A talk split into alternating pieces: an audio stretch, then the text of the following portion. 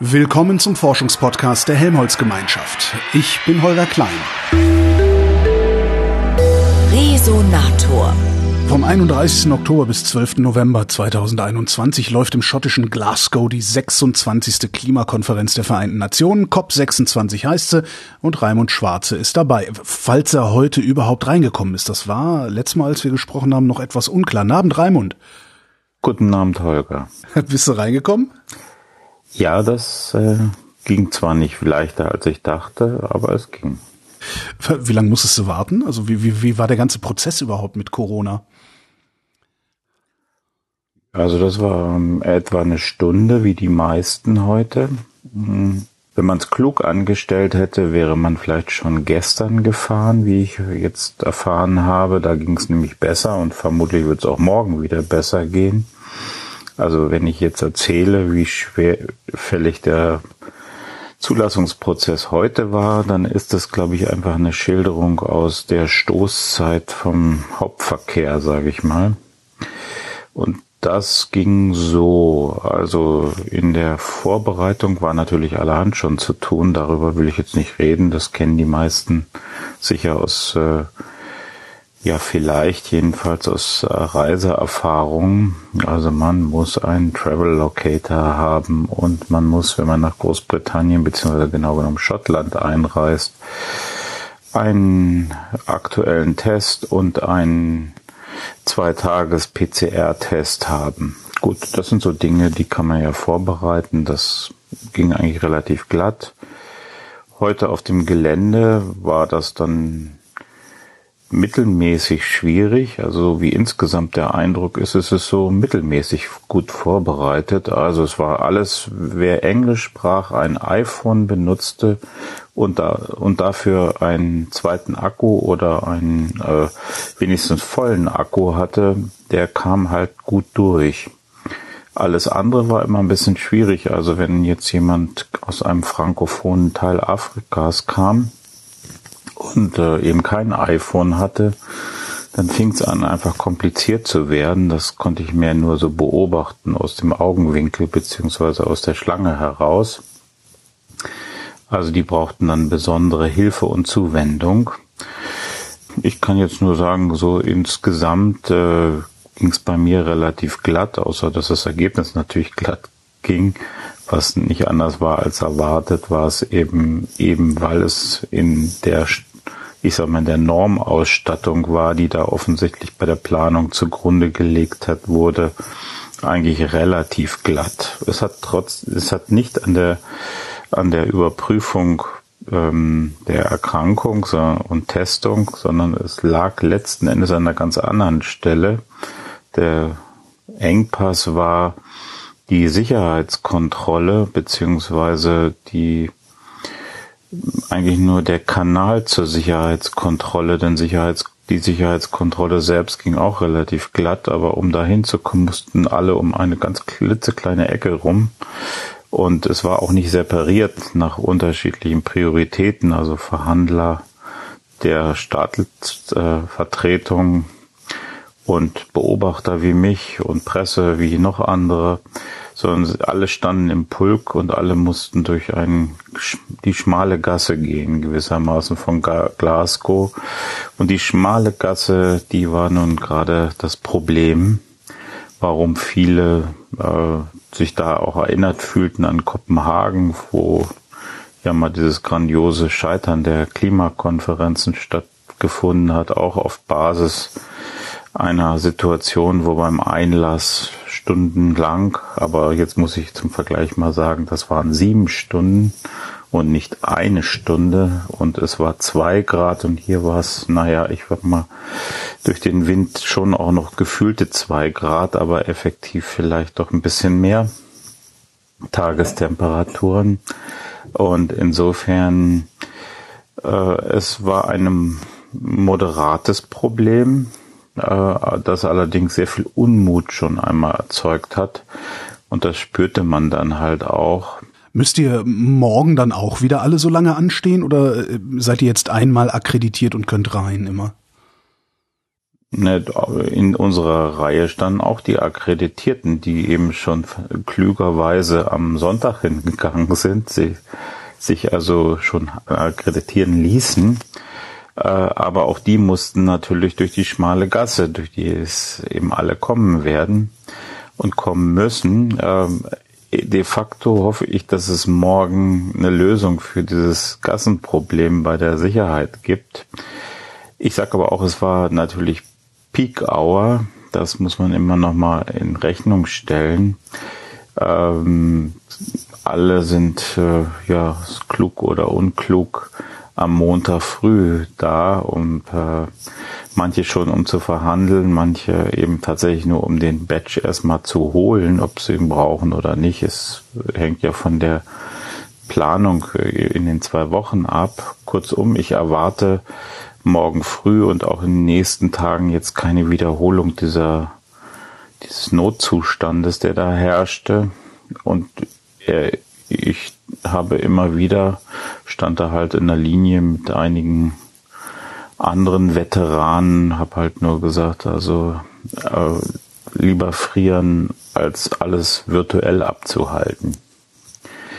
Tatsächlich ist das äh, meine Überzeugung, dass es wichtiger ist, diese Unannehmlichkeiten der äh, Pandemie hinzunehmen, anstatt der Pandemie auszuweichen, es ausfallen zu lassen, wie ja einige Seiten vorgeschlagen haben. Das tätigt schlimmere Folgen aus meiner Sicht. Wie wirkt denn die Pandemie dann innerhalb des Kongressgeländesgebäudes? Merkt man da noch was von oder sind dann alle ganz normal ohne Masken und äh, befreit unterwegs? Natürlich gibt es äh, die Maskenhöflichkeit, aber jetzt äh, gefühlt ist die Lage wie zuvor. Also man kehrt zurück zu den alten Gewohnheiten. Zum Beispiel der, die 1,5 Meter konnten natürlich in der Stunde, wo jetzt die äh, Massen zusammenkamen vor der Sicherheitsprüfung, konnten natürlich nicht eingehalten werden. Insgesamt glaube ich, dass wie immer sich das entwickelt, die Regeln, sobald man diese förmlichen Regeln erfüllt hat, im Prinzip nicht wirklich missachtet werden, aber ja, sagen wir mal so, also äh, nicht in der Weise ernst genommen werden, wie man es vielleicht sich im schlimmsten Fall vorstellen könnte. Es fühlt sich sehr ähnlich an. Äh, und äh, zurück zu unserem letzten Interview. Was macht man in den Tumultszenen? Tumult, würde ich sagen. Hast du denn drin äh, schon deine Ringos gefunden und getroffen? Die beginnen sowieso immer erst am zweiten Tag. Aus, ja, aus Erfahrung gibt's immer Probleme mit der Anreise aus unterschiedlichen Teilen der Welt. Äh, und insofern, äh, der, es gibt auch noch keine Bestandsaufnahme. Heute ist ja, wie gesagt, der, die, das, die große, der große Vorhang Auftag. Dann äh, ist natürlich auch noch nicht so viel, worüber man jetzt Positionen bilden müsste. Ich glaube, auch morgen früh sieht die Lage jetzt nicht so dramatisch anders auf. Also heute war sozusagen das, der Tag der großen eröffnet, der roten Teppiche. Und dann muss man sich selber ein bisschen orientieren. Jedes Mal ist es anders. Diesmal für mich wirklich neu und auch, äh, ich sag so ehrlich, auch tagsüber sehr verstörend festzustellen, dass äh, diese Auftaktveranstaltungen, die ja eigentlich keine große Bedeutung haben, weil da, wie gesagt, Texte abgelesen werden, über, hatte ich ja schon erzählt, also wo jeder Staat äh, chronologisch sein Statement abgibt, äh, die wurden äh, dieses Mal für Beobachter gesperrt, ähm, und zwar in der Form, dass sie in einen Trakt verlegt wurden, den Beobachter nicht betreten dürfen. Und es wurde per ähm, Videobildschirm oder Videonachricht mitgeteilt, man möge doch über die Plattform, also das virtuell sich wieder ja, aneignen, was dort vorgetragen wurde. Wie gesagt, das ist jetzt nicht entscheidend, aber verstörend, weil damit hätte ich jetzt nicht gerechnet, dass die Pandemie jetzt äh, als äh, Grund dafür benutzt wird, um die Beobachtung einzuschränken. Hm, meinst du, das bleibt die ganze Zeit so? Oder war das wirklich nur für diese Eröffnungsstatements, weil die ja, angereisten Staatschefs, Diplomaten, was auch immer, Angst haben, morgen bei Abreise sich was eingefangen zu haben? Ich glaube, genau das ist die Erklärung. Also das äh, bleibt nicht so. Ich habe mich, soweit ich das jetzt heute konnte, vergewissert, dass das tatsächlich nur die ersten beiden Tage ist. Ansonsten hoffe ich, dass es dann am Mittwoch schon in das normale Prozedere übergeht. Ich gehe da nur gerne rein, obwohl, wie gesagt, das alles vorgefertigte Dramaturgie ist, um Stimmung aufzunehmen. Manchmal spürt man was, was man, selbst wenn man einen Redetext hat, äh, nicht sich anlesen kann. Das ist ein, das ist sicher nur so was Hauchfeines, aber dieses Hauchfeine ist irgendwie ganz wichtig, um einfach die Gesamtlage einschätzen zu können.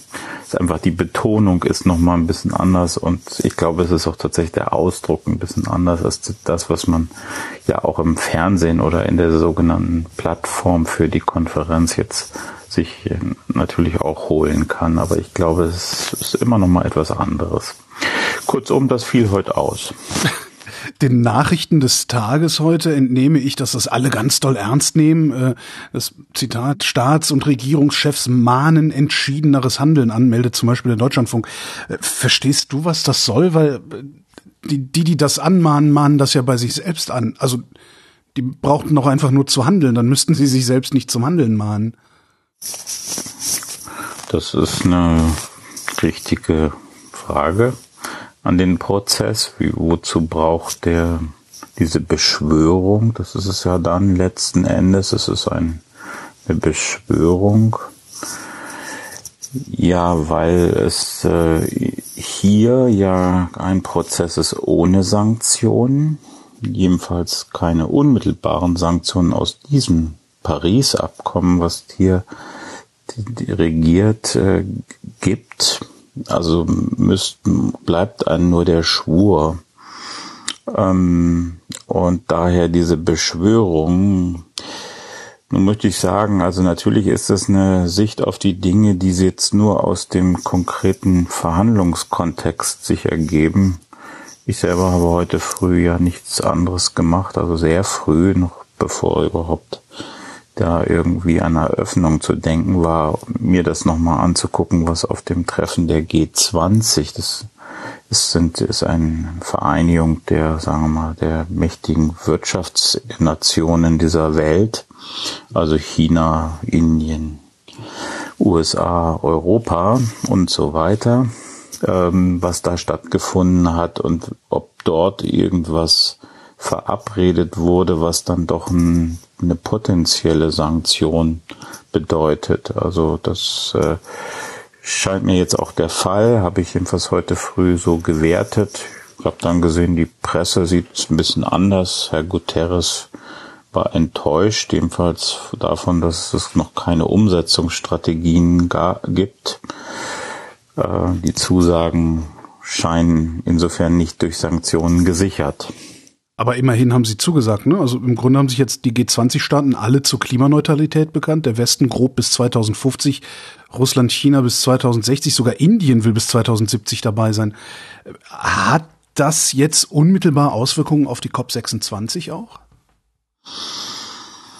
Ja, ich glaube schon.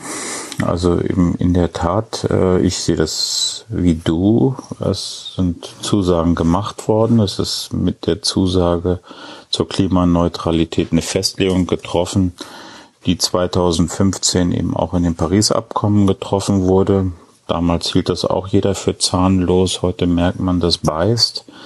Äh, dieses Tier, wenn man sich da verpflichtet und das nicht einhält, dann hat das natürlich doch eine Strafe. Äh, diese Strafe sieht etwas anders aus, als wir sie gemeinhin uns vorstellen. Aber es, äh, Vertragstreue ist in internationalen Beziehungen etwas sehr Wichtiges. warum ist es so wichtig? Ja, weil man sich immer wieder sieht. Die Staaten haben sowas Unendliches, jedenfalls viele leben lange. Und alle können damit rechnen, dass sie sich sehr bald schon wieder in irgendwelchen anderen Sachverhalten in die Augen schauen müssen. Äh, wenn da ein Staat also sich nicht an die Verträge hält, dann gibt es äh, Sanktionen, indem man immer damit rechnen muss, irgendwas anderes, was uns verbindet, kommt, kommt wieder auf den Tisch. Kurzum, ähm, ich glaube ja, es hat eine Auswirkung. Also die, selbst wenn die Staatschefs heute ja nun nicht so schrecklich zahlreich waren, äh, es waren mehr als ich erwartet habe. Wenn ich das richtig überschaue, halt eben doch äh, über 30 da. Insofern, ähm, zweitens sehe ich das daran oder entnehme ich aus der Tatsache, dass jedenfalls äh, die Amerikaner ja heute ihren Tag hatten, der ganz überraschend war aus meiner Sicht, also mit dem Schwung von Rom hier auftraten, als wäre es wieder die Welt aus, äh, die zu Obamas Zeiten bestand, so möchte ich mal mhm. sagen. Heißt das, das wird jetzt doch spannender, als du am Samstag noch gedacht hattest? Ja, es könnte jetzt jedenfalls ein Tick spannender werden, als ich gedacht habe. Ähm, und zwar denke ich, dass, äh, wie gesagt, also jetzt äh, die, die USA eine Rolle einnimmt, mit der ich so noch nicht gerechnet hatte. Ich dachte eben, nachdem sie Trump-Jahre hatten, war es schwierig, wäre es schwierig, treten sie mit einer großen Bescheidenheit auf. Davon habe ich heute, wie gesagt, gar nichts gespürt. Dafür habe ich gesehen, sie sind mit einer ganz großen Mannschaft angekommen. Also der Präsident hat gesprochen, der Außenminister war da, alle Klimabeauftragten des Kabinetts anwesend, die Energieministerin. Also ich glaube, keine einzige Delegation, vielleicht mit Ausnahme der Briten, die hier, hier Veranstalter sind, trat in so einer Stärke auf. Unsere Umweltministerin war nicht einmal da. Also wie man sieht daran, hier gibt es eine große diplomatische Initiative der USA, ähm, die im Moment das den Tag heute für mich geprägt hat und damit auch der Konferenz hier einen Charakter geben könnte, wenn das durchgehalten wird. Was würde das bedeuten? Also was würde passieren, wenn es durchgehalten würde? Also ich glaube, es würde dann dem ein Stempel geben, und zwar der Art, dass die Kernverhandlungen auf Basis der Dokumente, die jetzt vorliegen, und aber auch die Initiativen aus anderen Ländern der USA nicht äh, so prägend würden wie die von den USA vorgelegten eigenen Initiativen, ich sehe schon natürlich, dass Sie sind ja auch Diplomaten. Sie merken natürlich, dass das nicht völlig konform geht. Also ich höre zum Beispiel auf dem Gang einfach nur im Vorbeigehen, auch um einfach zu schildern, wie so das Atmosphärische wirkt. Ähm, die große Unzufriedenheit vieler Vertreter aus den Entwicklungsländern, insbesondere aus Afrika, dass das Thema Adaptation, also Anpassung an den Klimawandel so niedrig hängt. Und dann nehmen die das natürlich genauso auf und merken, aha, das ist nicht ganz der Strom der Interessen auf der Seite, da muss, ähm, da muss ein Entgegenkommen gezeigt werden. Aber man natürlich äh, würde ich jetzt sagen, noch achtsamer als vor der Abreise achte ich auf die Initiativen der USA. Und dann nehme ich jetzt doch noch mal eine raus, die ich jetzt im letzten Gespräch schon angedeutet habe, die Methaninitiative, die ja auch von beiden in seinem Vortrag noch mal sehr hoch gehängt wurde. Jetzt sehe ich eben da die Chancen dafür da, dass äh, es auf diesem Gebiet, was ja im Grunde vorher gar kein Thema war und 30 Jahre kein Thema war, um das mal so krass zu sagen, äh, einen Schub geben könnte der hätte auch eine gewisse Wirkung, natürlich nicht exakt die Wirkung, die die Entwicklungsländer sich erhoffen durch dieses diese Verhandlungen, nämlich Hilfen für ihre Bewältigung der Klimafolgen, aber im Sinne von, der, von Klimaschutz hätte er sicher eine prägende Wirkung, denn bislang war dieser Joker eben nicht auf dem Tisch. 30 Prozent bis 20. 30 ist äh, nun äh, gerade das, was manche Leute die tief hängenden Früchte, the low hanging fruits nennen. Nämlich, äh, das ist relativ einfach schaffbar. Was wir dann daraus sehen, ist äh, das Thema Energieeffizienz, jedenfalls in so einem ersten Schritt, also wo, wo eigentlich relativ leicht auch was, also wenig Kosten anfallen, wird jetzt von den USA mit dieser Note natürlich nach vorne getrieben. Das ist äh, begrüßenswert, sagt aber, zeigt aber auch, dass dahinter die Vorstellung ist, also noch immer bei den tief hängenden Früchten eher anzusetzen, die eben nicht so teuer sind. Als Vorbild taugt das dann weniger, oder? Weil wenn die Amis da das machen, dann brauchen wir das ja auch nur zu machen. Ja, wobei natürlich die Schritte, die dazu nötig sind, dann auch schon einen Einstieg in der Infrastruktur voraussetzen. Ähm, also ist es richtig, ich würde sagen, die Schritte, die jetzt in dem Methanabkommen, beziehungsweise zunächst heißt es ja die Methanverpflichtung, Methane Pledge, angesprochen sind, kann Deutschland einfach gnadenlos und ungesehen unterzeichnen, weil das ist der Bereich äh, von Zielsetzungen, die Deutschland leicht erfüllen kann. Äh, aber nichtsdestotrotz für die Welt als Ganzes, und ich nehme jetzt den IPCC als Maßstab, reden wir schon über wichtige Schritte, vor allen Dingen in einem Bereich, die ganz schnell wirksam sind. Das ist der große Vorteil. Das ist eine hohe Wirksamkeit als Klimagas hat, das Methan. Und natürlich ist das etwas, was äh, gerade angesichts der Forderungen der Jugendbewegung sehr wichtig ist, jetzt eben nicht immer wieder darauf zu verweisen, aber Mensch, ihr verhandelt hier 30 Jahre und das CO2 ist um nichts gesunken. Äh, da muss jetzt irgendwie ein, ein messbarer, in, Schritt passieren, der in kurzer Zeit eine, Auswirkung auf die Veränderung sowohl der Temperatur, Emissionen und Emissionen hat. Und das, dazu ist dieser Joker natürlich äh, sehr gut geeignet. Auch am Samstag hast du gesagt, in der ersten Woche gäbe es nicht viel zu besprechen. Ähm, sollte ich mir vielleicht morgen Abend sicherheitshalber mal frei halten? Ich würde vorschlagen, wir machen es am Mittwoch. Dann okay. bin ich auch, sagen wir mal, das ist ja immer eine Routine. Also ich muss mich ja hier auch erstmal wieder immer ertüchtigen. Ähm, bin heute, wie, wie du und ihr alle merkt und hoffentlich mir nachseht, ein bisschen lall und lull. Äh, am Mittwoch bin ich ganz fit, obwohl der Tag nicht anders aussieht als der heutige. Dann hören wir uns in zwei Tagen wieder. Raimund Schwarze, vielen Dank. Danke, Holger. Und euch vielen Dank für die Aufmerksamkeit.